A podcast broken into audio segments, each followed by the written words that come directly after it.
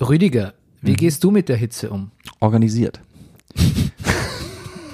Was bedeutet das? Ich habe einen streng reglementierten, ich habe einen, einen, einen, einen genauen Plan, nachdem ich in unserer Wohnung Fenster öffne, schließe, abdunkle und äh, Teile der Flügel der Wohnung absperre. Ah. Und du? Man munkelt in der Nachbarschaft, das wollte ich noch hinzufügen, Ja. dass du äh, auch Hautprobleme hast bei der Hitze. Ja, ich, ich, ähm, ich kratze mich äh, derartig heftig, das hat für meine Frau äh, kühlende Wirkung. und du? Ähm, USB-Ventilator und Flutschfinger. Bravo.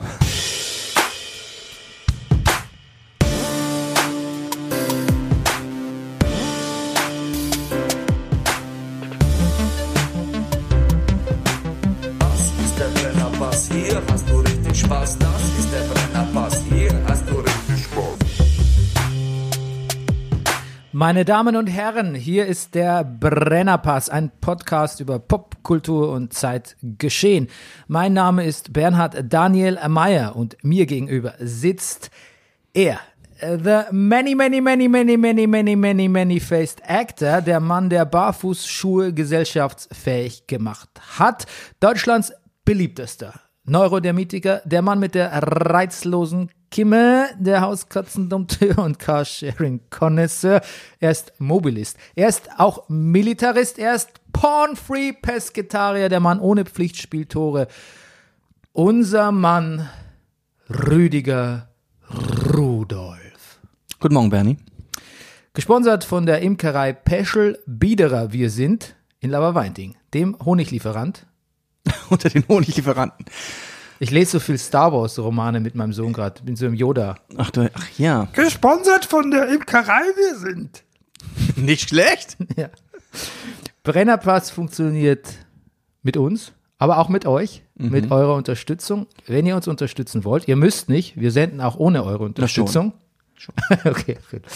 Dann ähm, spendet was unter PayPal, mit PayPal unter bernie.meier.gmail.com oder schreibt mir dann, nenne ich euch all meine Kontoverbindungen und meinen Tinder-Account. Nein. Sehr gut, das hätten wir. Unser Thema heute, Rüdiger.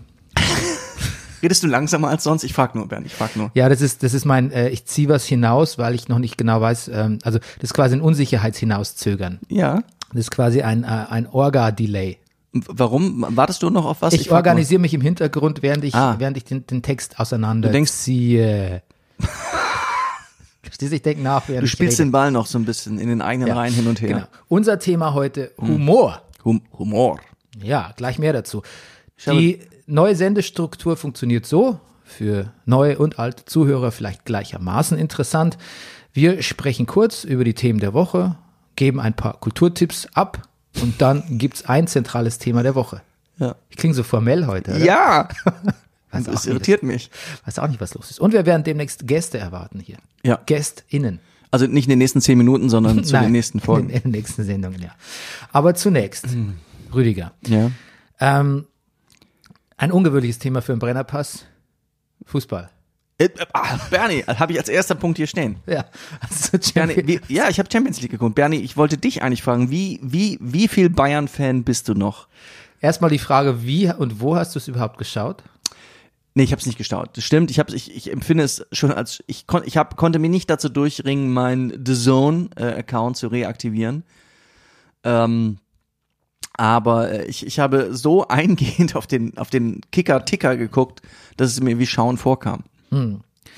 Also ich habe versucht, äh, ich habe versucht, äh, Outside zu schauen. Public Viewing. Ich weiß nicht, Ja. ob dir das noch ein Begriff ist. Das war so ein äh, Terminolo Fachterminologie vor ein paar Jahren. Ja, Ähm, da war aber alles voll. da guckt man mit mehreren Leuten zusammen. Ne? Ja, da war A, alles, Draußen. alles voll. Also B hätte man sowieso reservieren müssen. Ja. Mhm. Da hätte man schlauer sein müssen, Corona-Zeiten und so. Und auf dem Bürgersteig vorm Tante Käthe, ehemals Mauersegler oder immer noch Mauersegler. Ja. Das ist quasi, Tante Käthe ist der Fußballableger vom Mauersegler, oder wenn ich Ja, das so ich richtig weiß. verstanden habe. War schon da. Äh, genau. Auf dem Bürgersteig ähm, hat man A nicht so viel gesehen. B kam die Polizei und hat gesagt, man, alle müssen jetzt Masken tragen auf dem Bürgersteig. Hm. Was voll okay ist, aber hat halt nicht so viel Spaß gemacht. Wie, wie wurde es aufgenommen? Mit, Man hat's mit gemacht. stoischer Hingabe. Äh, Okay. stoisch, stoischer Hinnahme. Stoische Hingabe ist aber auch gut. Ja. Ne, ich habe Auch auch, Podcast, oder? Ich Dosche drüber- Hingabe, Ja. Podcastname. wenn ich ein bisschen drüber nachgedacht habe, ich habe so ein bisschen, ich habe eigentlich habe ich auch Public Viewing gemacht bei uns im Hinterhof. Man hat ja im Moment abends viel die Fenster auf. Hm. Ähm, Hat hat Nachbarn reingeschaut. Nee, hat offensichtlich jemand Fußball geguckt. Weil es machte beim Bayern-Spiel äh, alle, es machte irgendwann, wow! Und dann guckte ich einmal ähm, und dann stand es in der Tat schon 1 zu 0. Und dann kam noch mehr Geräusch und dann passiert es aber so oft, wo ich dachte, nee, der guckt doch nicht Fußball, weil so viele Tore können ja gerade gar nicht fallen. Und dann guckte ich und dann waren doch so viele Tore gefallen. Ja, pass auf, ich bin dann wieder gefahren. Ja. 1-1 stand zu dem Zeitpunkt, weil es mir zu un ungemütlich war. Ja. Aber ich habe noch einen kleinen, ich saß noch ein bisschen auf diesem neu gemachten Mauerparkfläche da rum. Ja, ja, ist ja, hübsch ich geworden. wo. Da hat so eine, äh, so eine Country, also da haben sich ein paar Leute privat zusammengesetzt und so Westernmusik gespielt mit Fiddle und Gitarre und so. Und es war sehr schön. Oh. Und also da habe ich quasi so 20 Minuten verbracht, als Mhm. ich dann zu Hause war und in, ins äh, Radio, ich habe dann Radio gehört, Krass. ähm, stand es dann schon 4-1. Mhm. I was baffled by that time. Und dann fiel mir ein, Mensch, mein alter Kollege Marcus Kafka, der hatte mir doch mal seinen Zugang zu seinem Sky Go Account geliehen, den ich ungefähr seit drei Jahren nicht mehr benutzt habe. Und dann habe ich den mal reaktiviert und Ja. es funktionierte noch. Ja. Und dann habe ich die zweite Halbzeit da gesehen. Ah ja. Cool. Und ich war entertained. Ja. Ja, und hattest, bist du, merkst du noch das, den Bayern-Fan in dir?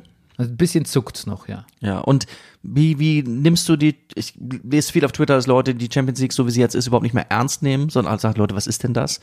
So, Na gut, äh, Barcelona feuert seine halbe Mannschaft und seinen Trainer, also der, Mhm. und seinen Sportvorstand. Da kann man ja mal sehen, wie ernst, ich glaube, die nehmen es relativ ernst. wie ernst man sowas Ja. nehmen kann. Ja. Nee, ich finde es mit dem Turnier auch eine gute Idee mit dem Schlussturnier. Das gefällt mir eigentlich. Ja, ey, irgendwie gefällt mir das auch voll. Ja. Das ist gleich mehr Druck am, auf dem Kessel, ne? Ich kann sagen, ich sehe die Champions League eigentlich nur noch so wie die Spieler und Vereine selber. Ich mache das nur noch zum Geld verdienen. Benny, frag mich mal. Ah, okay. Du wettest wieder. Ja, ich habe, ich habe, das Bayern war mir klar, dass Bayern gewinnt. Da gab's die Quote war 1,45 für Bayern. Dachte ich, Wirklich? Ja, das war pff, lächerlich. Also das habe ich nicht gewettet. Aber ich habe auf Leipzig gewettet und Bernie. Ich habe auf Lyon gewettet. Wow. Now you're a rich man. Yes. Alright, Rüdiger. Aber auch da habe ich auf Twitter gelesen, Leute, es interessiert mich nicht, für wen ihr gewettet habt. Also es ist auch irgendwie, Okay. Denkst du denn, ähm, denkst du, es kommt zum Finale Bayern-Leipzig? ich halte es für möglich. Ja. Ich auch irgendwie, ne? Mhm. Und wer gewinnt dann? Ach, schon Bayern. Ja. Ja. ja. Der ist noch zu früh für den, Ist für doch- den, für den Nagelstraum. Aber weißt du was, wenn das passiert, also spätestens nach dem nächsten Champions League, also nach dem nächsten Spiel, ich werde, ich, ich, ähm, ich verkünde es hiermit, ich werde ein Nagelsmann-Gedicht äh, twittern. Ja, da wollte ich dich gerade drum bitten. Ja, das werde ich tun. Ansonsten Revolution im niederländischen Ah. Fußball, Rüdiger. Ach was. Ja. Im kommenden, in der kommenden Saison wird im Amateurfußball Mhm. Erstmals eine Frau in der ersten Männermannschaft spielen.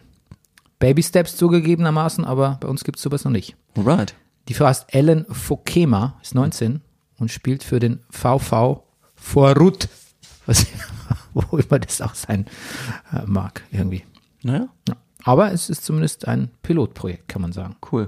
Und wir als Vertreter von Frauenfußball dachte ich, müssten es kurz, oder ehemals Vertreter von Frauenfußball müssen Ja, wir es kurz erwähnen. Ähm, apropos Frauen und äh, Revolution. Olympique Lyon ist, glaube ich, auch bei den Frauen. Äh, das muss ich, nee, jetzt, bevor ich jetzt hier Unsinn erzähle, ähm, nee, das gucke ich nochmal nach. Ja, wir begeben uns in den Bereich der Halbwahrheit. Ja. Auf ein Terrain, auf dem sich der Brennerpass von Eigentlich- jeher sehr wohl fühlt. Ja, ja nicht wohl, aber Nee, nee, sehr un, eigentlich unwohl, aber auf ihn dem, trotzdem für sich beansprucht. eigentlich erstaunlich, wie unwohl wir uns auf diesem Terrain fühlen, dafür, dass wir es schon so lange beschreiten. Ne? Ja. Aber das geht mir mit vielen Bereichen so. der war gut. Kamala Harris. Ja. Liebe Republikaner, nicht Kamala oder Kamala, Kamala Harris, Okay. Senatorin von Kalifornien, ehemals District Attorney von, auf, von San Francisco, ähm, ist zur Vize, zum Running Mate von Joe Biden ernannt worden.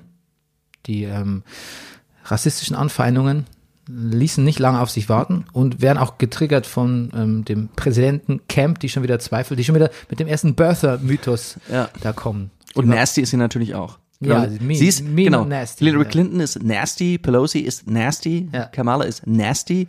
Nur die Dame, die Jeremy Epstein die jungen Mädchen zugeführt hat, die äh, I, I wish her well. Ja, bei, Ja. genau, bei jedem im Gefängnis, der im Gefängnis ist, kann man ja mal well wischen. Ne? Genau. Ähm, Kamala Harris ähm, ist, weiß nicht, ob du sie mal in den Debatten gesehen hast ähm, zu den Vorwahlen gegen Joe Biden. Ja, ich glaube, sie ist recht streitbar, ne? Kann, kann ein bisschen, sie kann bissig sein. Ja. Ich würde sagen, es, besteht, es steht uns ja auch noch eine, eine ähm, Vice President Presidential Ca äh, Debate bevor. Da würde ich sagen, Mike Pence ist Toast. Mhm. Schätze ich jetzt mal. Man hat sich ja wirklich schon gefragt, ob äh, Donald Trump nicht noch den, den Running Mate auswechseln will, weil man wirklich denkt, dass Joe Biden so steif ist, äh, nicht äh, Joe Biden, Mike Pence so steif ist Ja. als Vize, dass er wirklich äh, der Trump-Kampagne da eher, eher negative Resultate beschert. Aber er lässt lieber Briefkästen auswechseln und stellte für nichts Neues hin. Ja, nicht er, aber puh. Was mir nicht klar war, ist, das habe ich heute Morgen erst gelesen, ähm, es, Briefwahlen, es geht ja diesmal, es sind ja viel mehr Briefwähler als sonst durch die Pandemie. Also es Ja. geht, es geht um die, es geht hier um die Hälfte der Wähler. Die Hälfte gleich. Die Hälfte, ja. Hm, das war mir auch. Habe ich heute Morgen der Süddeutschen gelesen. Ja. Ja, aber dann ist ja auch, das ist ja dann sehr transparent, warum man sich jetzt gerade jetzt auf die Postbehörde so einschießt. Ja, Ne? naja, das hat er auch zugegeben. Er hat es im Interview gesagt. Nein, nein, sagt er, Briefwahlen und sowas, er wird das nicht weiter unterstützen und, und, und ähm, dann gäbe es halt keine Briefwahl. Naja, Ja. ja, Fällt heftig. Mir, fällt mir auch nicht viel dazu ein. Ähm, genau. Hat, glaube ich, Kamala Harris hat Tr- nicht, die mal, nicht, die nicht irgendwann mal gesagt, Trump ist so wie der Wizard of Oz. Man unternimmt eine große Reise, geht irgendwo hin, großer Typ, macht, großer Zampano, macht ein Riesentheater, Vorhang auf, kleines Männchen dahinter. Hm. Das hat mir gut gefallen. Naja, Ähm, das alles gut ist Hast du ein gutes, Aber schlechtes Gefühl? mit Kamala? Nee, was die Wahl betrifft? Ja, habe ich. Ich habe ein sehr schlechtes Gefühl, was die Wahl betrifft. Ich Ja. habe große Angst und ich habe ein sehr schlechtes Gefühl. Ich, ich, also ich, ich das, das, ja, ich habe wirklich Angst, dass Trump in irgendeiner Form auch in 80 Tagen oder ab Januar noch weiter regieren wird. Du meinst, weil er die Wahl gewinnt oder weil er die Niederlage nicht anerkennt? Ich halte beides für möglich. Okay. Gut. Ähm, Roberto A. aus Boltenhagen schreibt. Ah, ah, der. Wir ja. sind bei der selbst erfundenen Hörerfrage der Woche. ja. Ähm, nee, Quatsch. Da sind wir doch gar nicht. Roberto A. kommt erst später. Entschuldigung, Okay, Roberto. Entschuldige, Roberto. Erst Anna Luis aus Ruppolding will wissen. Ruhpolding. Meine Hörerfrage kommt auch aus Ruhpolding. Wirklich? Ja. Und du hast auch eine. Ich habe sie, ich habe nur bis jetzt Ruhpolding aufgeschrieben, weil ich das unbedingt haben wollte. Ich habe auch keine Frage notiert. Okay. Die kommt nächstes Mal. Ja, super. Äh, was ist, Bernie und ich haben einen Sweet Spot in Ruhpolding. was für eine Rasse ist eigentlich euer Redaktionshamster? Will Anna Luis wissen. ist ein kanarischer Hühnertöter. Nein, soll ich sagen? Ach bitte. Ein zungarischer Zwerghamster. Ist das, ist das, stimmt das? Ja, das stimmt, tatsächlich. Den gibt's wirklich. Äh, an, die können Feuer er, verfügt, spucken. er verfügt über ein dauerhaftes, plüschiges, weißes Winterfell und einen dunklen, ich zitiere, Aalstrich auf seinem Rücken. Entschuldigung mal bitte, der arme Kerl hat ein durchgehendes Winterfell und wohnt hier bei dir in der Dachgeschosswohnung? Bei, ja, bei, bei 30 Grad durchschnittlich. Ja. Zungaren haben wenig Scheu. Zungaren. Ah, die zungarische Steppe. Ähm, Zungaren haben wenig Scheu vor dem Menschen. Ihre Neugier ist wohl größer als ihre Angst. Kann Das- ich bestätigen. Kann ich sehr bestätigen, ja. Außerdem gelten sie als freundlich und zutraulich. Ja. Äh, gut gefällt mir der Satz. Sie lassen sich auch nicht so schnell aus der Ruhe bringen wie zum Beispiel der Campbell oder der nervöse Roborowski-Zwerghamster. Ja. Es erinnert mich, wir hatten als Kind hatten wir ein Hundebuch. Und da stand zu jeder Rasse, das hätte ich übrigens wirklich gerne geliehen, das Buch, weil das Buch war wirklich toll. Und da stand zu jeder Rasse genau so ein Satz drin, der die Rasse charakterisiert. Und was mir damals, was mich sehr beeindruckt hat, da sind wir schon fast beim Thema der Sendung, natürlich werden wir jetzt über andere Dinge reden, aber beim Dobermann stand drin, versteht keinen Spaß.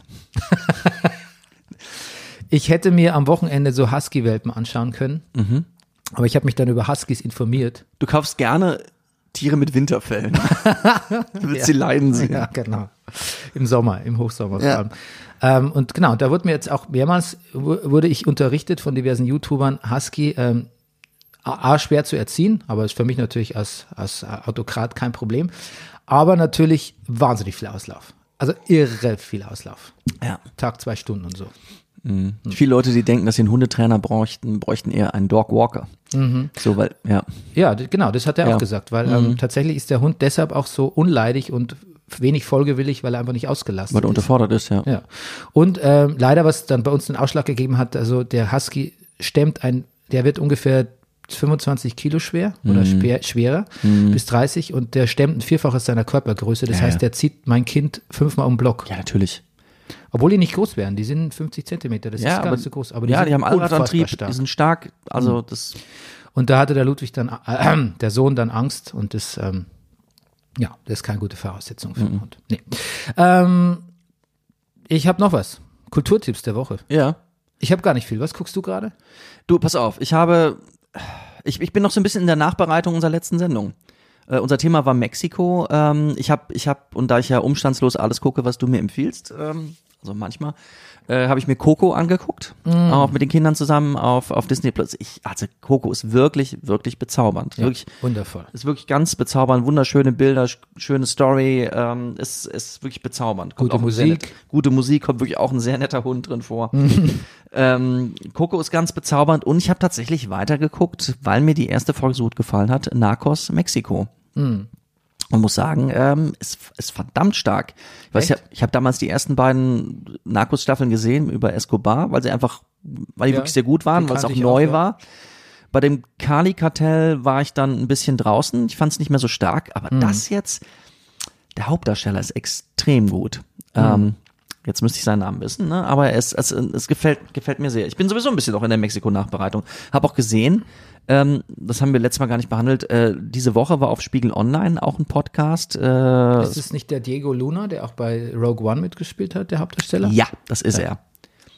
Und der hat was, der Escobar war stark, stark, stark und wollte das und war ehrgeizig.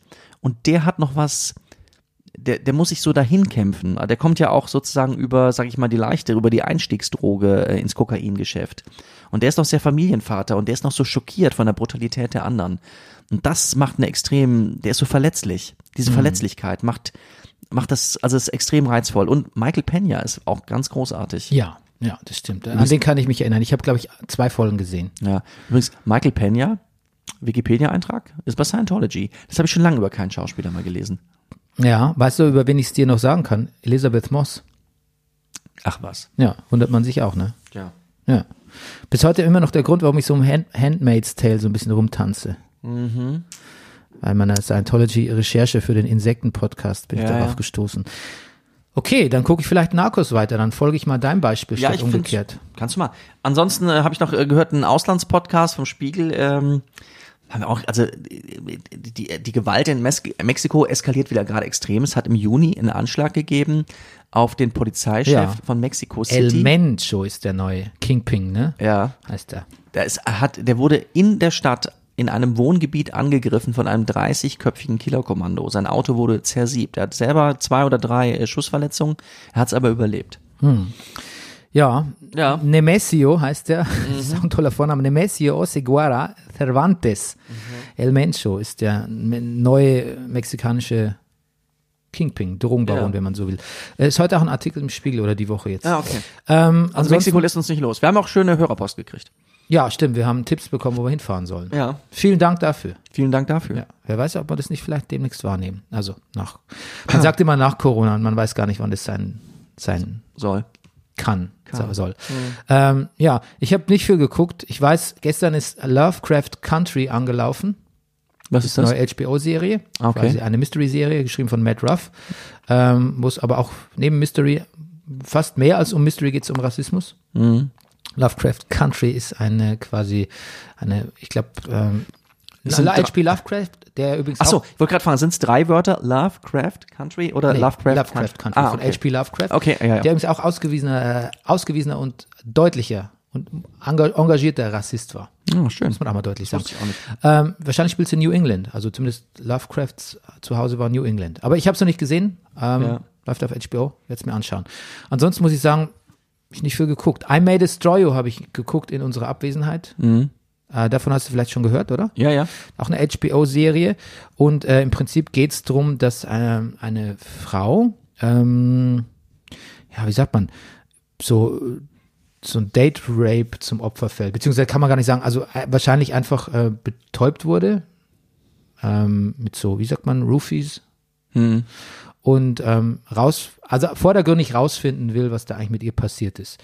Es geht aber eigentlich auch viel um die Frau und um den Lebensstil Und ähm, ja, also es ist, es, es kann ganz viel. Also es kann wahnsinnig viel und es ist auch wahnsinnig stressig. Also mich, mich stresst es ein bisschen, aber es ist wahnsinnig faszinierend und es ist wirklich auch bewundernswert, dass, ähm, dass HBO sowas, naja, sowas, sowas zulässt. Ähm, genau. Ähm, Was ist denn Mi- Michaela Cole ist die Hauptdarstellerin und Drehbuchautorin und Regisseurin, die übrigens auch in dem Black Earth Rising die Hauptrolle Genau, in, diesem, in dieser Rwanda-Serie, ja. Ja, Ruanda, was wir damals empfohlen haben. Mhm. Genau. Ansonsten, was hörst du für Musik? Im Moment, im Moment entdecken wir gerade eher, laufen bei uns alte Schallplatten. Fleetwood Mac läuft gerade. Ja, okay. Ja, nicht viel. Ich, Ich habe gerade Su Super Furry Animals für mich entdeckt. ah, War nie so großer Fan, aber jetzt habe ich das morgens mal gehört zum Pancakes machen. okay. Jetzt bin ich gerade ganz begeistert. Ich frage jetzt mal, Jazz ist durch, Bernie? Jazz ist durch, ja. das ging schnell, gut. Nein, Quatsch. Ja. Nein, ich wollte gerade empfehlen, die Chet Baker, die Ital Italian Movie Scores. Ja, natürlich. für eine wundervolle Sommerplatte. Ja. Ansonsten, Okay. ich bin bereit für den zweiten Lockdown, um noch ein bisschen bei der Unterhaltung zu bleiben. Bernie, ich habe jetzt Animal Crossing. Ja, Ja, und deine Insel heißt? ja, das, also das, da hätte ich, ich, so, ich mit den Kindern hochgeladen. Und was sie nennen, Amrum. Jetzt heißt unsere Insel tatsächlich Amrum. Ich weiß, kann man das noch ändern? Nee. Das Problem ist, wir reden jetzt eine Menge über Animal Crossing zu Hause und wir wissen nie, welches Amrum jetzt gemeint ist. Amrum war ein Fehler. Es war ein Fehler, das ganze Amrum zu nennen. Ansonsten, ähm, ich weiß nicht, ich habe schon ganz, ganz sentimentale Bindungen für meine Insel. An die Dorfbewohner. An die Dorfbewohner auch. Seid, ja, seid ihr schon vollzählig? das weiß ich Man nicht. kann acht haben. Wir haben jetzt, ah ja, wir haben jetzt einen ähm, Schiffbrüchigen, Ja. der liegt da, wo ich noch nicht weiß, wie ich mit dem umgehen soll. Bitte nicht spoilen. Also ich habe, ich bin hin, ich habe mit ihm zu reden, er redet wirr, wie Schiffbrüchige das wohl tun. ähm, ich habe versucht, dann, ich habe das Handy dabei, Notfallrettung, aber das funktioniert ja nur für mich selber. Ich wollte ihm irgendwas Gutes tun, ihn hochheben, irgendwas, das geht alles nicht. Letztendlich, weil ich gerade an der Werkbank, an der Behelfswerkbank eine Gießkanne neu gebaut habe, habe ich ihn dann gegossen. Was mein Sohn erst sehr erheitert hat. Ansonsten kann ich noch nicht viel mit ihm anfangen. Okay. Also wir haben ja mittlerweile Straßen und Gärten und so eine richtige Ihr habt- Auf, schon mal. Aufgänge, Brücken. Ihr habt Straßen. Ja. Und was, Bernie, fährt auf diesen Straßen? Ja, nix. Das Nix. sind keine Straßen, das sind quasi Wege. geteerte, gepflasterte Wege, nicht geteert, gepflasterte Wege. Gut, gut. Und tatsächlich ist es so, dass ähm, wir haben ja auch alle, wir hatten auch alle Dorfbewohner schon fix, Mhm. aber irgendwann hat, da kommen manche, manchmal Leute auf den Campingplatz Ja. Und dann sagt äh, mein Sohn so, ah, guck mal, ach was, der, der ist ja, der ist ja voll cool, wollen wir nicht Hauke rausschmeißen? Und dann haben wir Ach wirklich schon so. wilde, wilde Diskussionen gehabt. Ach du lieber Himmel. Ähm, also da, da hat mein Sohn mich schon bei wichtigen, bei Verabredungen unterbrochen. bei ähm, und mir gesagt, du, ich möchte jetzt gerne das, äh, weiß nicht, ob es jetzt Hauke war, irgendwer, ich glaube, da kam Hauke gerade, Ha- Mhm. Hauke ist so ein Königspinguin und er hat gesagt so, ich möchte, dass, äh, ich möchte, dass äh, Pippo geht. Ich so, Oh. Pippo ist seit Anfang der Insel, ist Gründungsmitglied. Ich, der ist doch total nett. Nein, wir haben bereits zwei sportliche Äffchen. Ich möchte, Ja. dass Pippo geht. Ich möchte, dass Grimm, der Wolf, kommt. Oh. Ja, Ein Wolf ist ein Wolf, ne?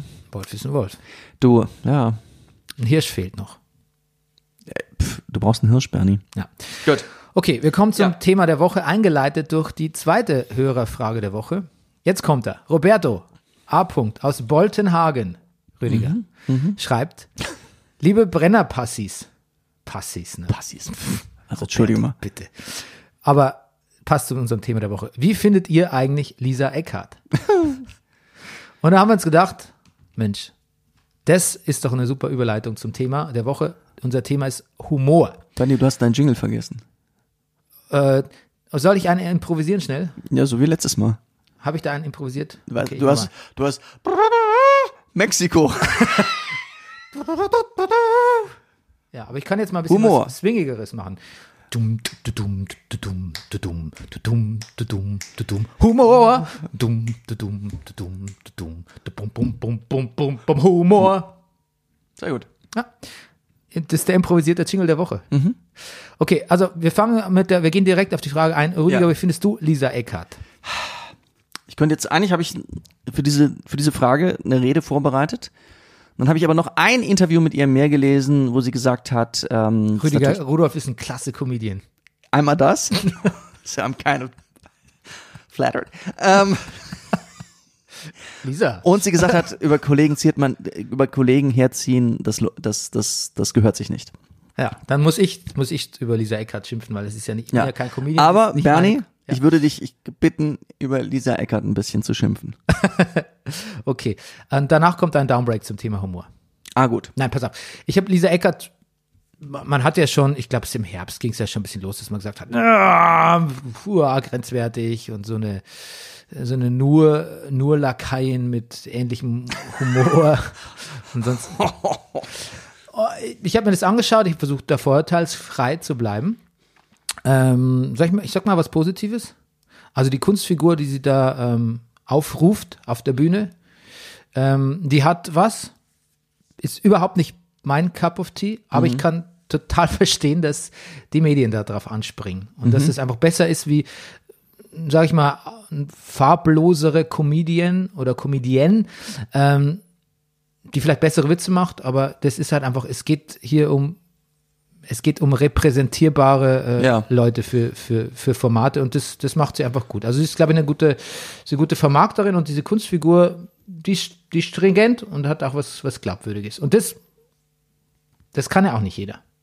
Stimmt. Also, das können wir sicher nicht so gut wie Und so sie. Ästhetik und Form Ja, ist auch eine Qualität an sich. absolut. Das muss man auch mal sagen. Ja. Ähm, die Witze, die sie macht, sind nicht komisch, obwohl ich gar nicht weiß, ob das eine Kritik ist, weil es vielleicht auch teilweise nicht so gedacht ist. Also dieser, Hum dass dieser Humor, wir kommen jetzt ja gleich zu einem Artikel in der Süddeutschen, der das auch hinterfragt, diesen Lisa Eckert Humor. Der Humor zielt auf Gehässigkeit und Schadenfreude aus. Und ähm, das will er aber auch. Ich glaube, der will nicht so lustig sein, der will nicht so, äh, und als ich neulich bei Tinder war und dann hat irgendwie, weißt du, das Ja. ist nicht so ein self-depreciating Humor. Das ist nicht der, kein defensiver und ähm, Humor, wo man sich über sich selber, kein reflektierter Humor. Ja. Was wir eigentlich, wir kommen gleich dazu, welchen Humor wir gut finden, was uns gefällt. Mhm. Ähm, es ist einfach nicht unsere Humorschiene. Ja. Es bleibt gar nicht mehr so viel, was ich Negatives über sie sagen könnte. Außer, Naja, dass, außer, außer- ja. dass ich sie tatsächlich als Person, und das kann man jetzt ihrer Kunstfigur zuschieben oder auch nicht, ich finde sie als Person unsympathisch, weil gehässig, ich finde sie gestelzt und ich finde, pass auf, obwohl ich ihre Figur gerade als stringent und als so in den Medien sehr repräsentabel bezeichnet habe, billig. Und zwar jetzt nicht im Sinne von irgendwie äh, bi- billige äh, äh, Frau, sondern ich finde naheliegend und äh, unoriginell. So meine ich das mit billig. Das gefällt mir nicht. Ich finde es tatsächlich sehr, Ich finde auch, ich finde es auch aus sehr ihrer, klein, kleinbürgerlich. Ich finde ihre Figur naheliegend, unoriginell, kleinbürgerlich, gehässig, unsympathisch und ich finde ihre Art von Humor und ihr Auftreten und diese Figur so stringent und so abgerundet, das es quasi auch ist an allen Ecken, ähm, spießig. Ich finde sie spießig. Und ich finde, dass sie quasi als Kunstfigur wohl mög womöglich, aber auf gar keinen Fall als Kabarettistin oder als Comedienne die Aufmerksamkeit verdient hat, die sie jetzt kriegt. Aber das ist sehr subjektiv. Und ob jemand irgendwelche Aufmerksamkeit verdient hat, Mario Barth oder sonst irgendwie, ist eine, eine Diskussion, die man sich eigentlich seit jeher total schenken kann. Aber das ist, das ist nur meine Meinung. Also wie gesagt, ich glaube, ich habe es jetzt ausgiebig auch gelobt, ähm, aber trotzdem komme ich dazu keinem guten Ergebnis. Aber letztlich ist uns Lisa Eckert auch ziemlich wumpi. Uns geht es tatsächlich darum, was gibt es sowas wie den deutschen Humor oder was finden wir eigentlich lustig? Wir, wir münzen es mehr so in unsere Schiene. Ich finde, um noch zu dieser Eckart zu sagen, ich, ich finde, es ist, was ich speziell, ich finde, es kostet Mühe. Ich muss mir Mühe machen, sie nicht rassistisch, antisemitisch zu finden. Ich muss darüber nachdenken, wie sie es gemeint haben könnte, damit ich sie nicht scheiße finden muss. Ja, guter Punkt.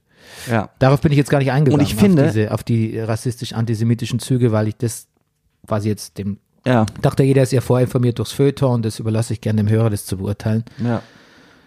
Naja, und ich, warte, jetzt habe ich, was wollte ich, Du musst Naja, die Sätze, ich musst die finde, Sätze was- ganz lang ziehen. was mich, Was nein, nein, was mich ärgert, was mich wirklich, ich habe das, ich finde, und weil ich mir Mühe machen muss, finde ich, sie fischt im Trüben. Also sie nimmt alles mit. Sie sagt rassistische Sachen, also was ich was, äh, die kompletten sieben Liter Blut, die der menschliche Körper hat, braucht der schwarze Schwanz. Ich glaube, sie benutzt auch das N-Wort ähm, zur Erektion. Also sie sagt solche Sachen und sie nimmt die mit, die sich den Kopf machen, naja, so kann sie es ja nicht meinen, ich kriege hier einen Spiegel oder irgendwas vorgehalten und dann lachen, weil sie meines Verstand zu haben, sind auch die mit, die es einfach nur auf den rassistisch, rassistischen Witz stehen. Hm. Und irgendwie, irgendwie finde ich das auch so ein bisschen, vielleicht ist das eine andere Satire als die, die ich gut oder falsch verstanden. Ich finde, die Satire sollte manch, also oder benutzt Mittel, die sozusagen manchmal das Gegenteil machen von dem, was sie meinen, aber die Aussage an sich, finde ich, muss klar sein. Es klingt so billig, es klingt so, als wollte ich sowas, aber Nee, nee, nee, nee. ich finde sie nicht klar in ihrer Aussage und ich muss sagen, das stört mich. Das ist ein bisschen schäbig, finde ich, eine schäbige Ja. Taktik, aber das ist auch ein bisschen, was ich mit, mit billig oder spießig meine, nämlich Ja. das alles, alles mitzunehmen irgendwie. Und ich finde es auch billig äh, von ihr sich selber gegenüber. Im Sinne von, ja, weil sie das macht, weil sie das mitnimmt, weil sie ihre Aussage, äh, weiß ich nicht. Du Warum, weißt als sie selber? Ich weiß es nicht. warum ich jetzt auch so ein bisschen pro argumentiert habe am Anfang, ist jetzt nicht nur wegen der journalistischen Ausgewogenheit, sondern weil man natürlich auch in der Kunstfigur und inwiefern eine Kunstfigur wirklich eine Kunstfigur ist oder nur eine auf elf gedrehte Version von einem selbst und auch tatsächlich den einigen eigenen Meinungen, ähm, das kann, ich kann der Kunstfigur natürlich nie wirklich argumentativ an den Karren fahren, ne? Das, weil ich halt, aber ich kann natürlich, so wie du das richtig sagst, Ja. sagen, was für eine Art von Humor benutze ich, um das Publikum mitzureißen. Ja. Das kann ich schon. Ich, ob sie jetzt wirklich Rassistin ist, das will ich nicht behaupten. Ich glaube, sie, sie ist auf das Thema angesprochen worden, sagte, oh, und ihre, was ich was, so, also der Vorwurf wurde gemacht, glauben Sie nicht, dass AfD-Leute über sie lachen. Da sagt sie, na ja, aber es muss auch klar sein, dass so mit ihrer tollen, also mit ihrer tollen, sage ich mit ihrer Ästhetik und ihrem Wortwitz ähm, würde sich ja schon gegenüber der AfD abgrenzen. Und das ist auch eine lustige Aussage. Es ist nur, dass es nur die Form ist, nur die Ästhetik, nur dieses hochgestochene, ja, vor allem, ist es, vor allem ist es ja Quatsch, weil AfD-Abgeordnete ja in, in, äh, in, also für sie ja auch argumentieren auf Twitter. ja. Also bei diesem äh, Auftrittsverbot war es ja auch tatsächlich so, dass AfD-Leute geschrieben haben, äh, Zensur, soweit sind wir schon, bla bla bla. Also ich finde, wenn du die AfD dir erfolgreich angelacht hast, dann solltest du drüber nachdenken, ob das die richtige, die richtige Form von Comedy ist, die du da machst. Tja. Naja. Genau. Gut, Rüdiger, would you please break das Thema Humor? Soll ich? Down- gut, down for us. Humor, Gott, Humor. Bernie, also, dass du ausgerechnet mich über Humor. Humor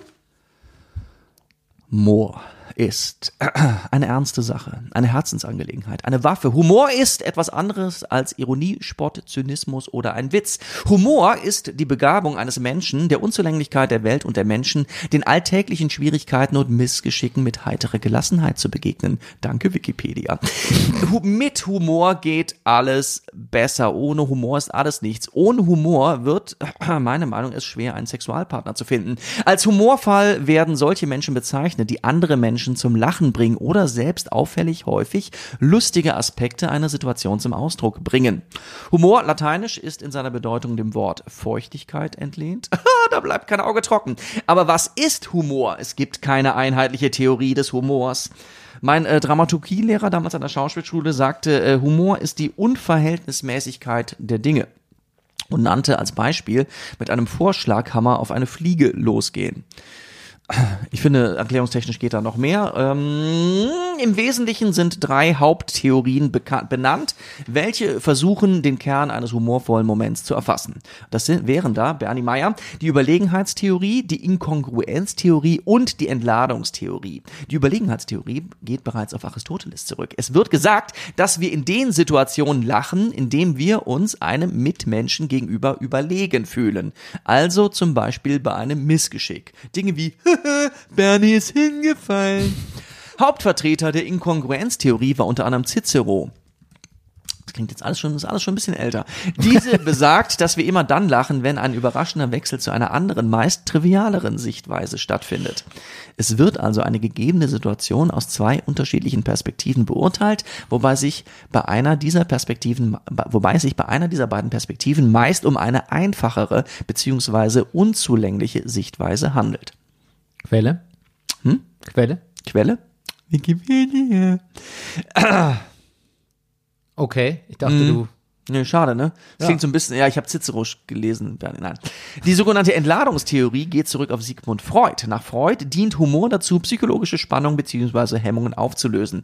Diesen Hemmungen wird meist ein sozialkultureller Hintergrund zugeschrieben. Anders formuliert dient Humor laut Freud dazu, unterdrückte Wünsche auf eine gewisse Weise offenzulegen, zu entladen. Du möchtest doch nicht mit mir schlafen, oder? Jüngst wurde, jüngst wurde eine Definition gefunden, die drei Theorien vereinheitlicht, nämlich, dass unser Lachen ein akustischer Hinweis auf einen unbemerkten Rückfall in einfache Verhaltensmuster sei. Und abgesehen davon, Bernie, finde ich, dass zu lautes Lachen nachts im Park vor unserer Tür bei aufgrund der Hitze äh, geöffneten Schlaffenstern verboten werden sollte. So weit. Jetzt muss man dazu sagen, dass Rüdiger nicht nur Comedian ist, Mhm. sondern auch bereits Lach-Yoga absolviert hat in Oh seinem Gott, Leben. ja, da habe ich auch drüber nachgedacht. Ja. Wobei, mit Yoga hatte das nicht viel zu tun. Stimmt, ich habe Es im Rahmen, es hieß nur so, ich habe im Rahmen unseres Podcasts Verdammte Erleuchtung, äh, haben wir uns einmal aufgeteilt. Du warst, du warst beim Kuscheln, beim Professionellen und ich war beim Lach-Yoga. Ja. Und äh, beim Lach-Yoga hat, habt, ihr müsstet quasi auf Knopfdruck lachen, kann man das so banal sagen? Ja. Und hat es dann auch letztlich äh, ein echtes Lachen erzeugt? Ja, ja.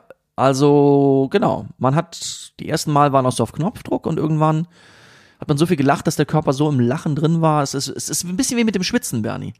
Ja. wenn man viel Sport macht und viel schwitzt, irgendwann fällt dem Körper das Schwitzen leichter. Genauso ist es auch mit dem Lachen. Das heißt aber, da gab's, da greifte dann keine der Theorien. Da müsste dann quasi noch eine physische Therapie, äh, physische Theorie äh, dazukommen. Ja. Eine, eine biomechanische Theorie. Wer lacht, Ja. äh, wer viel lacht, der lacht halt viel. Genau. Oder, wie Rüdiger Rudolph immer zu sagen pflegte, das Sein bestimmt das Bewusstsein. Aber ich glaube, weder Cicero noch Aristoteles noch Freud waren mit dem Lach-Yoga auf dem Tempelhofer Feld Ja. äh, vertraut. Ja. Kann man mal sehen. Es gibt auch andere Lösungen Ja. als alte weiße Männer. Platon hat ja auch schon gesagt, Ja. wer viel lacht, dem, äh, der bleibt gesund. Stimmt das? Nein. Ich habe nur eine, Plat eine Platon-Büste gesehen Platon gestern, hat, gestern im Museum. Der hat über platte Witze gemacht. Ja. Ähm, ja, weißt du, ähm, wir haben so eine, ähm, ich wollte eigentlich, ich wollte noch was aus dem Artikel zitieren. Es gab ja einen Artikel in der, in der, in der Süddeutschen zum Thema der Humor der Deutschen, aufgehangen an Lisa Eckert und Dieter Nuhr. Und ähm, da steht zum Beispiel der Satz, denn die Werkseinstellung des deutschen Humors ist leider die Schadenfreude. Werkseinstellung gefällt mir gut. Gelacht wird vor allem aus zwei Gründen, wenn ein vermeintlicher Fehler vorliegt und es nicht der eigene ist. Rüdiger, Genau. Da sind wir eigentlich beim ersten, ne? was, was ich gerade genannt habe. Ja, Die genau. Überlegenheitstheorie. Aber die würde mich jetzt interessieren, wie du das aus deiner Bühnenerfahrung. Ähm, Also grundsätzlich ist Schadenfreude natürlich kein schöner Humor. Allerdings sage ich mal, wenn man, man hat den Beruf des Humoristen nicht professionell gemacht, wenn man nicht schon mal auf einer Bühne gestanden hat, jetzt sage ich so einen alte weiße Männersatz, und Publikum auch ein bisschen für sein Lachen verachtet hat. Oh, das klingt jetzt gemein, ne? Aber es gibt, manchmal staunt man, worüber Leute lachen. Und Schadenfreude gehört dazu. Also Es- benutzt, benutzt du Schadenfreude in deinem Comedy-Programm als äh, gängiges Stilmittel? Nein. Ich, und ich finde das mit der Werkseinstellung des deutschen Humors, ich finde es ein bisschen gemein. Ich finde, da an der Stelle ist der Artikel auch ein bisschen so all over the place. Also wer da alles, alles, da werden so ein paar Leute in einen Topf geworfen, die, glaube ich, nicht in einen Topf gehören. Also auch bekannte Leute wie Mickey Beisenherz oder sowas oder, oder Caroline Kebekus. Ich finde die Caroline Kebekus Show, ich finde Caroline Kebekus wirklich nicht so dumm. Naja, Ich finde auch nicht alles gut. Ich muss ja, ich muss sagen, da ist vielleicht auch ein bisschen die Schadenfreude bei mir wieder durchgekommen, dass ich gedacht habe, so bei Mickey Beisenherz, ähm, dass seine Art von Humor natürlich schon auch in eine ähnliche Richtung geht, der natürlich viel cleverer ist und viel eleganter, aber ähm, dass er so ein bisschen in diesem Artikel so ein bisschen abgestraft wird für, für seine Art von Humor und für die machen wir doch ein bisschen Ja gut, billigeren Gags. Ähm, das hat mich tatsächlich mit ein bisschen Schadenfreude erfüllt. Aber das ist eigentlich auch Quatsch. Tatsächlich, du hast recht, da, da, ist- da ist er völlig falsch drin. Im, im, im, Finde ich auch. Pod, Zumal, wenn man jetzt Es auch ist mal, unfair. Wenn man das jetzt mal mit Lisa Eckert zum Beispiel, ich habe doch vorhin gesagt, so ich, ich schätze ein bisschen klare Haltung. Und äh, ob man jetzt alles witzig finde, wenn man jetzt Mickey Beisenherz zum Beispiel, der 300.000 Follower hat oder sowas, auf Twitter folgt, ich finde ihn in seiner Haltung, was er da so schreibt, über Ja, tad- so steht, tadellos. Absolut, ja, tadellos, danke. Tadellos, ja. ja. Nee, hab, ich gebe ja zu, das war, das, Ja, ja. das ist, äh, Ich Genau, und natürlich werden die positiven Beispiele für guten Humor, der immer was auch mit Selbstironie zu tun hat.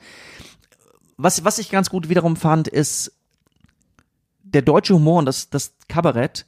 Das ist ein Satz, den ich auch immer wieder höre. Es ginge darum, den Leuten den Spiegel vorzuhalten. Und ich glaube, bei Lisa Eckert soll es auch viel darum gehen, den Spiegel vorzuhalten. Und ich muss sagen, es gibt nichts, was mich mehr langweilt, als den Spiegel vorzuhalten. Und das Schöne ist, also es wird als Beispiel, als, als Gegenbeispiel für lustig, und da würde ich mich auch anschließen, werden da amerikanische jüdische Comedians genannt, die äh, sich innerhalb ihrer eigenen Comedy verstricken und wo eben nicht alles so in seiner Deutung so eindeutig ist. Also, dass es verschiedene Sichtweisen auf etwas gibt und dass auch dadurch Komik entsteht und Und dass man nicht so als Zuschauer sich nicht so leicht distanzieren kann davon. Ja. Dass man nicht sagen kann, na, der Dingsbums ist ja ein Depp, das gibt's doch nicht.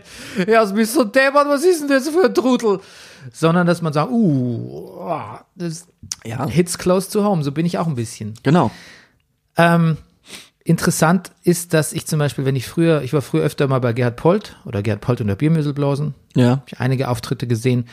Und da ist mir aufgefallen, gerade in so Kleinstädten oder im Nachbarort, hier so in Geiselhöring, Nieder niederbayerische Provinz, dass dann einfach mal gern die lokale CSU-Prominenz, in Anführungszeichen, in der ersten Reihe sitzt und am lautesten und herzlichsten lacht.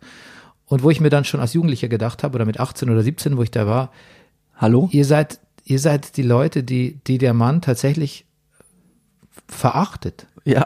Ihr seid gemeint. Und ihr, ihr fühlt euch nicht im geringsten angesprochen. Das finde ich faszinierend, wie Humor natürlich, auch selbst wenn er gut gemeint ist und kritisch ist und beißend und ätzend, trotzdem, es, ich glaube, in unserer Gesellschaft ist Selbstreflexion so ein, ein rares Gut, dass du selbst mit dem bissigsten Humor, der wirklich auf deine ureigensten Fehler abzielt, völlig daneben liegen kann, also äh, dein Ziel nicht erreichen kannst, weil die Leute null also weil die Leute nicht, nicht aus sich raus, also nicht neben sich stehen können und beurteilen, okay, es bin ja ich, über den hier gerade Oder war das- Witze gemacht werden. War das gut oder war das gute Miene zum bösen Spiel machen? Also war das, sie haben schon gewusst, dass es um sie geht und haben, Ja, aber man fühlt sich dann doch nie so ganz angesprochen. Man denkt dann immer, ich bin noch der von denen, Aber die ich- angesprochen sind, der noch ein bisschen anders ist. aber ich, ich habe, ich habe selber Humor. Ja. Ja. Ich glaube, das ist Humor, oft die ja, Ausrede. es ist, glaube ich, wirklich, Es ist tatsächlich oft so, dass Leute, muss man aufpassen, wenn Leute sterben, in Nachrufen wird oft gesagt, Mensch, der hat wirklich einen guten Humor gehabt und so. Auch wenn der Mann in seinem Leben Mhm. Ja, ja. keinen kein, keinen vernünftigen Witz gerissen hat Genau. irgendwie. Das Humor attestiert man gerne mal, gerne so großzügig. Zum Beispiel mein, ähm, dieses, das ist das Online-Dating, was ich äh, in den letzten Wochen so ein bisschen, ich wollte es gerade sagen, über mich ergehen lassen musste. Mhm. Also, da war nicht alles schlecht könnte übrigens nächste Woche unser Thema werden. könnte unser Thema werden. Da ist übrigens oft so, dass die Leute sagen, ich möchte humorvolle Leute oder vor allem, was ich noch bizarrer finde, ich bin sehr humorvoll. Und haben dann, Was ich jetzt über mich nicht behaupten würde. Ich würde Ja, es ja. zumindest nirgendwo reinschreiben. Und dann in der Konversation wird, du kannst einen Witz, also jeder Witz, den du selber aussendest, ver versendet sich völlig. Mhm. Und ähm, es kommt auch überhaupt nichts Lustiges zurück, sondern es ist meistens tatsächlich sehr, also bis ins Ruppige unlustig. Mhm. So Konversation mit, mit Leuten. Also von Humor, da hat keine Spur. Und du siehst dann teilweise auch schon, wie die Leute, also Humor, die Leute denken, wenn sie, du siehst es ja manchmal schon an den Fotos, wie wenig nee, klar, Humor Humor, ist ist. auch oft ein großes Missverständnis. Die Leute denken, wenn sie irgendwas lustig finden, dann haben sie Humor. Mhm. Aber okay, wir wollen jetzt nicht, wir Oder wollen nicht so- Witz ich, erzählen, sie hätten Humor. ich will eher positiv rangehen. Ja. Ich will eher, ich will quasi jetzt, dass wir aufzählen, was wir lustig finden. Jeder hat zehn Items, So. die er lustig Ach, findet. da sind wir schon. Ähm, okay. ja, wir, es geht noch weiter, aber wir ja, machen pass jetzt mal, auf. wir lockern mal auf mit hier so zehn. Ja, ich habe ich hab, ich hab mehr als zehn. Ja, ich habe auch mehr, ich habe auch Ich war, aber nicht, ich habe zwölf. Ja, siehst du, das wusste ich, das wusste ich. Pass auf, weil mir Humor so wichtig ist, Ja. ich, ich habe ich hab so eine Art, fast sogar eine Chronologie. Ja. Ähm, und weil mir Humor so wichtig habe ich mache ich ja mit meiner Tochter seit einiger Zeit, wir haben das jetzt wieder unterbrochen, aber wir müssen weitermachen, die große Humorschule. Oh. Also ja, wir, äh, wir, gu das, wir gucken Filme, wir gucken Sachen, die sie kennen muss. Wir haben angefangen, ich habe auch viele Wissungslücken bei mir selber aufgefüllt. Ähm, also erste humorist, humorische, also genau, ich fange so an. Man lernt ja als Kind irgendwie, was, was witzig ist vom, vom Lachen der Eltern. Pastewka hat, glaube ich, im Interview gesagt, äh, äh, Humor lernt man vom Vater. Wobei ich jetzt auch da bestimmt äh, es äh, lustige Mütter gibt, von denen man das auch lernen kann. Aber äh, gut. Aber ich glaube, man lernt von den Eltern, worüber die lachen. Und und ähm, ich weiß, die, die ersten Sachen, die man zu Hause gesehen habe, worüber gelacht wurde, was immer ging, wenn es im Fernsehen kam, war Louis Define. Ja, ähm, genau. Ich habe mit Emily Louis Define geguckt. Ähm, äh, ich ich zähle einfach mal auf. Louis Define, dick und doof. Sesamstraße. Bernie, die Sesamstraße. Ich habe sehr, über Sesamstraße habe ich viele neue Sachen über Comedy gelernt. Zum Beispiel Timing. Dick und doof natürlich auch. Slow Burn haben wir auch schon hier geredet bei, bei richtige Comedy-Technik, humoristische Techniken. Ja. Das, das, das, den lang, das langsame Fertigmachen eines anderen, das, das, das Zelebrieren, der Slow Burn. Sesamstraße. Ich habe mal in Köln vor Jahren in einer Kneipe ein Gespräch geführt äh, mit einem sehr bekannten deutschen äh, Comedy- und Kinofilmregisseur über über die Comedy in, in über den Humor und das Timing äh, von kurzen Sesamstraßen-Clips. Also zum Beispiel, äh, wo Krümelmonster den Unterschied erklären muss zwischen klein, mittel und groß. Also musst du schon sagen, welcher Regisseur das war. Sven Unterwald Ja. das äh, Regisseur von Sieben Zwerge und so Sachen. Und äh, der sagte, der das wahnsinnig lustig findet, dieses Krümel, möchtest du den kleinen Keks essen? Nein, Krümel, ich möchte den kleinen Keks nicht essen. Dann fragt, äh, dann fragt Kermit, äh, ah, Krümel, möchtest du vielleicht den mittleren Keks essen? Nein, nein, nein, ich will den mittleren Keks, den mittleren Keks will ich auch nicht essen. Und dann guckt Kermit in die Kamera, meinend zu wissen, was jetzt Krümel nämlich wirklich gerne essen will, nämlich den großen Keks. Na, Krümel, möchtest du vielleicht gerne den großen Keks essen? Und dann sagt Krümel, Monster halt zur großen Überraschung, nein, Krümel möchte den großen Keks auch nicht essen. Dann, hä? Verwirrung? Ja, aber Krümel, welchen Keks möchtest du dann essen? Und dann, darauf möchte, wollte Sven Unterwelt und ich dann auch hinaus, sagt Krümel den goldenen Satz, Krümel wird jetzt sehr, sehr laut werden. Und dann ist Moment wieder Pause. Und dann ruft Krümel, ich möchte alle Kekse essen. Und dann frisst er unter großem äh, Krümel, Rumkrümelei natürlich alle Kekse auf. Aber dieses Krümel wird jetzt sehr, sehr laut werden. Ja. Ja, oder? Kannst du andocken, ne? Das sagt er selbst. das sagt er selbst. Das- Krümel das- wird ja über sich selber. Das ist der Gag, das ist Das- ist super. Das ist großartig, ja, finde ich auch. Das ist toll. Naja, Das ist der Slow Burn, oder? das, es hatten was von Slow Burn, ja. Ja. Finde ich auch. Na gut, Tom und Jerry. Diese Brutalität im Humor. Wird nie vergessen. Meine Mutter ist ja relativ früh verstorben, das habe ich schon mal erzählt. Ähm, dann hat mich irgendwann eine Klassenkameradin, als ich sozusagen noch nicht in der Schule war, ähm, äh, angerufen, ob wir nicht mal, ob ich nicht mal reden will. Und dann haben wir uns nachmittags getroffen. Und auf jeden Fall endet dieser Nachmittag damit, dass wir vom Fernseher saßen und Tom und Jerry geguckt haben. Und dann kam die Mutter in diesem sehr katholischen Haushalt nach Hause und sah, hörte dann, dass ich im Hause bin, der Junge, dessen Mutter gerade gestorben ist. Und dann kam sie ins Zimmer rein und wir saßen da und haben schallend und Tränen gelacht. Da war sie schockiert. Aber Tom und Jerry, ja. Tom und Jerry, ähm, Lachen aus Katharsis auch. Lachen als Katharsis.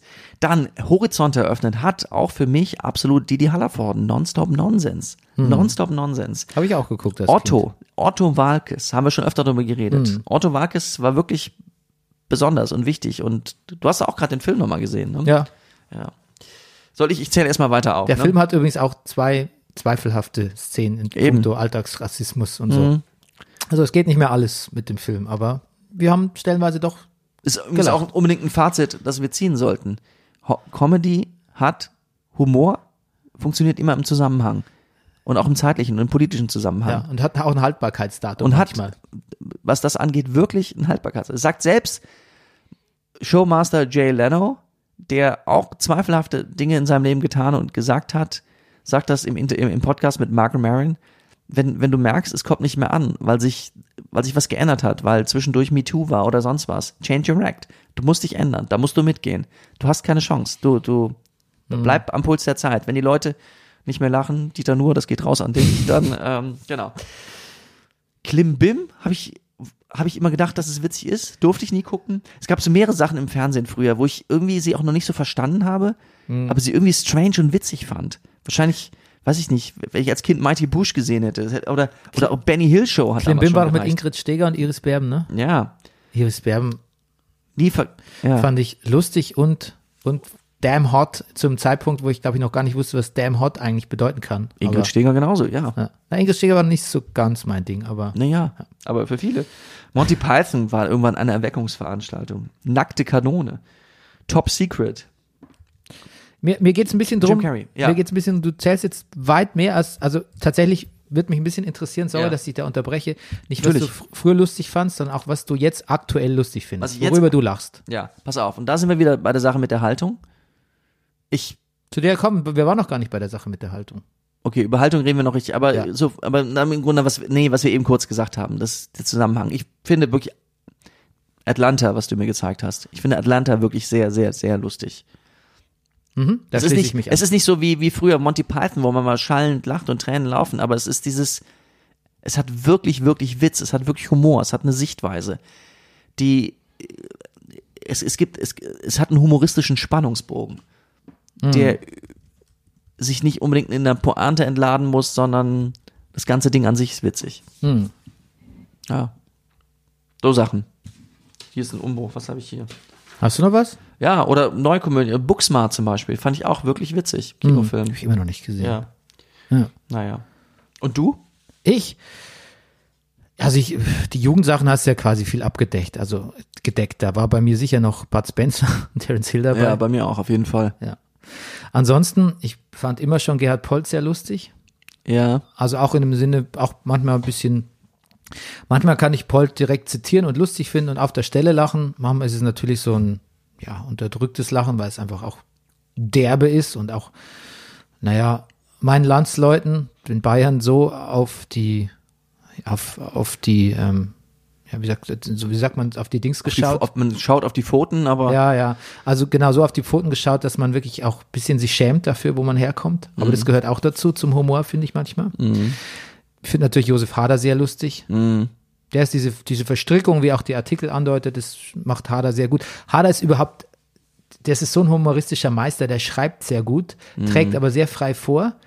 Ähm, und er schafft es tatsächlich, eine Mischung zu finden aus du denkst, okay, er spricht jetzt über sich selber. Im nächsten Moment ist er aber völlig drüber und, und ist nur eine Figur. Und diese Übergänge sind so fließend und organisch, das ist, Hader ist für mich, das ist Ja. für mich ein ganz großer Humorkünstler tatsächlich. Ähm, Mighty Bush finde ich lustig, sehr lustig. Ich finde manchmal Wrestling sehr lustig. Es gibt so eine Wrestling-Serie, die heißt Being the Elite. Das läuft jede Woche. Da machen halt Wrestler erzählen einerseits ein bisschen von ihrem Leben on the road, aber machen Sketche eigentlich. ja, Und äh, das ist sehr lustig. Das hat natürlich wahnsinnig viele Insider-Gags, da werden man, die meisten Leute nichts damit anfangen können, aber da muss ich herzlich lachen jede Woche. Wirklich. Ja. Heitert mich auf.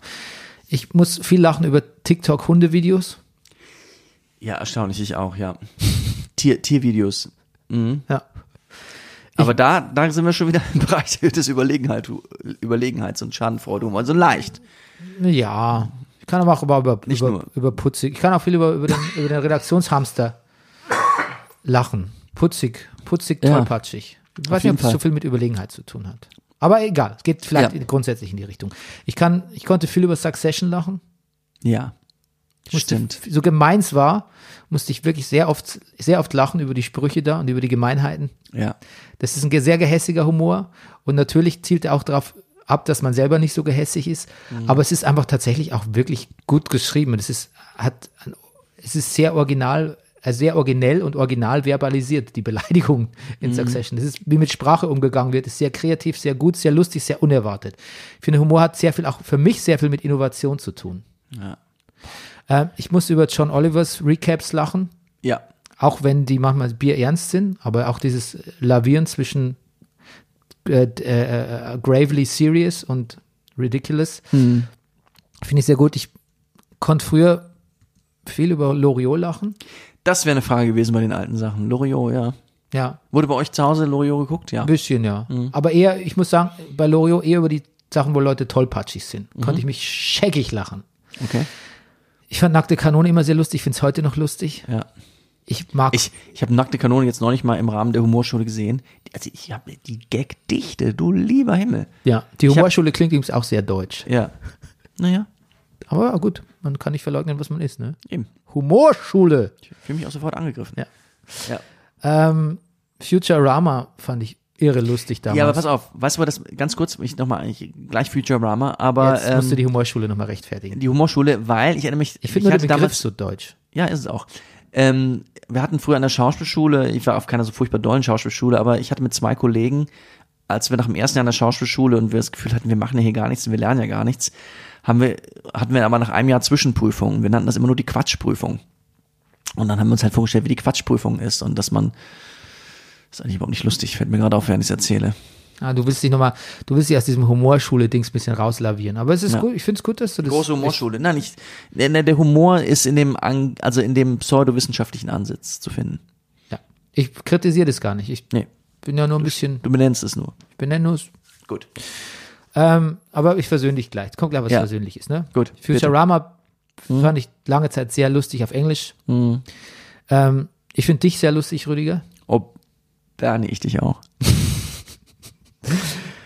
Jetzt pass auf, ich finde es lustig, wenn sich jemand den Kopf, Kopf anstößt. Aha. Immer noch. Mhm. Seit ich Kind bin.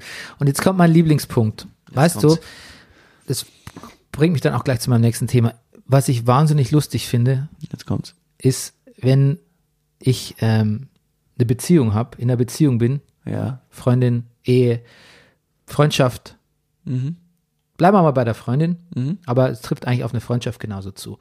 Und in dem Moment, wo man sich gut versteht, wir können uns da auch, wir sind auch Beispiel dafür, ist es tatsächlich gar nicht so witzig, äh, wichtig, dass man, dass es zum Ausstoß an vielen Pointen kommt, Ja. sondern in der, in dem, in der Liebe, die man für den anderen hat, in der Zuneigung, wie man die Marotten des anderen auch sieht oder wie die einem die eigen, eigenen Marotten zurückgespielt. Ich finde, es entsteht wahnsinnig viel Humor in einer Beziehung, in einer, in einer liebenswerten Beziehung. Und tatsächlich hat, würde ich sagen, dass, das klingt jetzt irgendwie gemein, wenn ich sage, manche meiner Ex-Freundinnen waren eigentlich gar nicht so lustig an sich, aber für mich waren sie oft die lustigsten Menschen der Welt. Die haben mich oft mehr zum Lachen gebracht als alles andere, was ich vorher aufgezählt habe.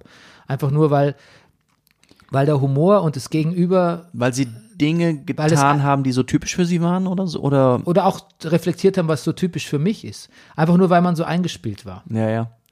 Es muss auch sagen, also eine Sache, womit ich die Kinder am meisten zu lachen kriege, sind äh, Familiengeschichten oder Dinge, die ich selber gemacht habe als Schüler. Ja, das meine ich jetzt damit gar nicht, ehrlich gesagt. Aha. Nee.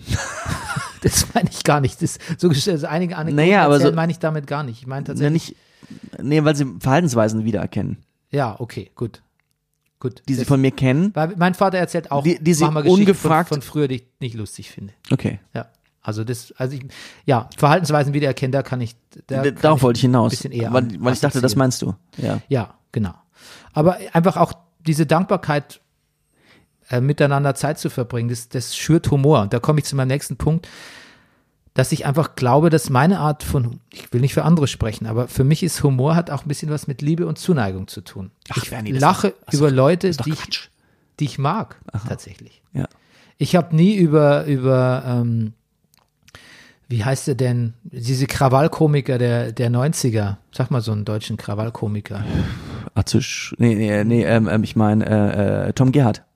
Ja, Nee. noch nicht mal irgendwie, ähm, so, mehr so zynische Leute. Auch Stefan Raab zum Teil. Also Ja. fand ich schon teilweise lustig, Rabi Gramm und so, aber so Du magst es, das habe ich schon immer gedacht, du magst keine kaltherzigen Leute im Ja. Humor. Genau. Ich, also eigentlich die Leute, wenn ich jetzt mal so gucke, ich mag Gerhard Polt, ich finde ihn sympathisch, ich finde Hader sympathisch, ich finde diese Mighty Bush Leute sehr sympathisch, ich Ja. finde meine Wrestler sympathisch, ich mag die Hunde, die, die Ja. ihm cool fallen. Ich mag, ich mag Loriot, ich mag äh, Bender, ich mag Rüdiger Rudolf. Also das sind, eigentlich lache ich Bender? Bender, den von Futurama, den Roboter. Ah, okay, Der natürlich. steht hier oben. Ich dachte, ich war kurz bei Hannes Bender. Ah, nein, nein. Ähm, genau, ich glaube, das ist, das ist ein wichtiger Punkt von mir. Mhm. Also, ja, Dass ich die Leute. Ich aber sind wir dann da endlich beim Zusammenhang? Also, das, das gehört alles zusammen, oder? Haltung, Herz, Jetzt sind wir bei Haltung, ja. ja. Genau, und die Haltung ist, das, was wir oft sagen, wenn wir Comedians gucken, wenn Mhm. wir unterwegs sind abends oder so, oder bei Stand-Up-Veranstaltungen, dass wir uns die Haltung, wir müssen die Haltung mögen. Genau. Dann kann auch der eine oder andere Witz daneben gehen oder Genau. vielleicht auch gar nicht so unserem Dings, unserem Empfinden, unserem Witzegeschmack äh, äh, entsprechen, weil wir wissen, die Person, da können wir auch wieder zu Mickey Beisenherz kommen, Mhm. der hat die richtige Haltung oder die Haltung ist korrekt und die ist auch selbstkritisch und die ist sympathisch und die ist irgendwie aufgeklärt. Und was die Person dann macht mit dieser für uns anerkannten Grundhaltung, das kann dann auch gar, das muss, kann auch ein bisschen derbe sein, nicht so aufgeklärt, vielleicht ein bisschen blöd, albern, sonst irgendwie. Das erkennen wir aber an Mhm. Und es stört uns nicht, weil wir die grundsätzliche Haltung mögen und die Haltung Ja. zu Humor eigentlich auch. Ja. Und natürlich hat Humor jetzt für meinen Geschmack schon auch immer sehr viel mit Selbstkritik zu tun. Mhm. Also wer zu sowas nicht fähig ist, den kann ich nicht lustig finden. Genau. Das glaube ich, kann ich so sagen. Ähm, Man ärgert sich sogar manchmal im Gegenteil über Witze, über dem, es, es gibt Witze, über die man eigentlich nicht lachen will. Und Leute. ja, stimmt. Und eins noch, natürlich ist Humor, hat wahnsinnig viel mit, das haben wir, glaube ich, noch nicht erwähnt, mit dem Kontext zu tun, Ja. aber mit den Erwartungen der Leute. Das spielt so eine große Rolle. Absolut. Und da sind wir beim, was wir in Insider-Terms Blaubach-Effekt Die Frage nennen. ist, sollen wir ihn wirklich Blaubach? Ich habe ich hab mal kurz, ich habe bei Wikipedia nachgeguckt. Ich, Bernie, ist ganz verrückt. Ich habe, äh, ich habe den Blaubach-Effekt gefunden. Ja, Ja.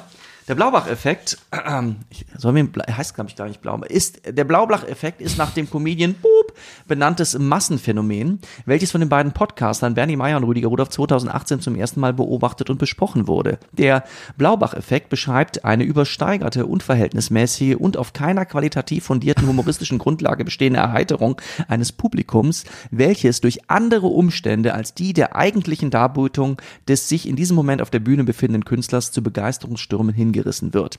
Der Künstler bezieht sich in der Folge, bezieht in der Folge die Begeisterung des Publikums fälschlicherweise auf sich und fühlt und oh und fühlt sich in seinem, ich habe Wikipedia macht auch Fehler Ja. und fühlt sich dadurch in seinem eigenen Tun bestärkt.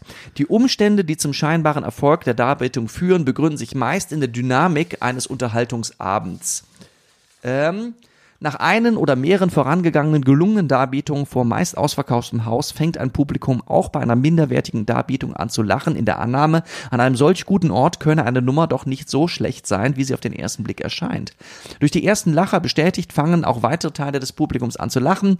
Auch offenbar peinliche Momente der Nummer werden als beabsichtigt verstanden und ebenfalls mit Anerkennung bedacht. Es entsteht ein Effekt des sich Hochschaukelns, der zu einem insgesamt gelungenen Auftritt, Auftritt von bis zu maximal sieben Minuten führen kann.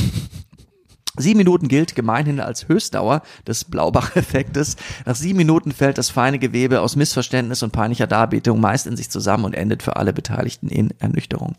Verrückt, ne? Stand bei Wikipedia. ja, Mensch. Ähm, ja, also das heißt, ähm, wenn, wenn ich übersetze mal ganz kurz, Ja. Gute Stimmung, gute Comedians gehen voran auf einer Comedy-Veranstaltung, das Publikum ist, ist heiß, ne? Ist Ja. aufgeheizt. Das Publikum hat Vertrauen zu der Veranstaltung gefasst, denkt, wer hier auftritt, Vielleicht sogar, ja. der hat was drauf. Die, die, die Macher, Ja. die Booker haben einen guten Geschmack. Das heißt, wenn Es jetzt Ist, und man ist sich ja selber auch seinem guten Geschmack verantwortlich, Ja. weil man ja diese Veranstaltung ausgewählt hat, ja? Und wenn, ihr, wenn ich jetzt komme und nur schlechte Witze reiß, dann ist die ersten paar Minuten werden gut verlaufen, weil man denkt, ich verstehe es nicht, ist vielleicht gar nicht so gut, aber der, ah, der, ist, der ist sicher gut, Der ist sicher gut. der Bernie Meyer. Ja.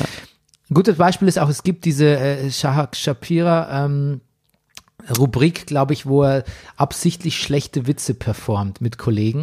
Die schreiben sich gegenseitig schlechte Genau. Witze und müssen dann auftreten in diesen üblichen Stand-up-Clubs. Und man merkt tatsächlich gerade bei ihm, dass die Leute so gepolt sind, jetzt kommt Shark, der ist ein super witziger Typ, Der ist auch bekannt. das ist bekannt ne, für seinen Humor, viele Auszeichnungen. Das wird jetzt richtig witzig. Und tatsächlich hauen die ersten super miesen Witze noch ganz gut hin. Und nach ein paar Minuten, wie du so schön, wie Wikipedia so schön formuliert hat, zerfällt das Gewebe und die Leute denken sich, what the dealio? Ist es, ja. Was passiert hier? Was? Aber ja. es trägt sich trotzdem. Aber ein. es hab, ich habe es schon oft beobachtet. Übrigens weniger in Comedy-Clubs, weil das Publikum ist vielleicht ein bisschen kritischer oder, oder fällt nicht so schnell. In, in der Scheinbar habe ich es sehr oft beobachtet. In der Scheinbar ist äh, Open Stage, die älteste Open Stage in Berlin. Das ist mir so Varieté. Da sind auch manchmal, sag ich mal, andere Genres. ja. Was willst du damit sagen? Nee, ist nur eine Beobachtung. In der Scheinbar. andere Genres, Das andere, ja, dass der, der, der Jongleur profitiert von dem vorhergehenden guten. Comedy-Auftritt. Der Rahmen ist weiter gesteckt. Also es, das Publikum hat mehr Möglichkeiten zu denken, ah, ich lache nicht, aber es könnte auch sein, dass es nur ein Genre ist, das ich gerade noch nicht verstehe. Ein Punkt, den haben wir noch nicht. Und zwar, das ist ein Punkt, warum ich damals die Bully-Parade als so mit Bully-Parade steht auch in meiner Anfang, Liste. Anfang 20 rasend komisch fand. Ja. Viele Witze fand ich gar nicht so gut von der Pointe her, aber was ich super fand, die haben sich so an sich selbst begeistert. Die waren Mhm. begeistert von ihrem eigenen Humor, die waren überzeugt von ihrem Humor, die haben über sich selber gelacht. Mhm. Und ich glaube, das ist auch wahnsinnig wichtig, wenn du dich selber lustig findest, das, was du da sagst, vorträgst, lustig findest und sagst, boah, der Witz ist so gut, ich könnte mich wegwerfen.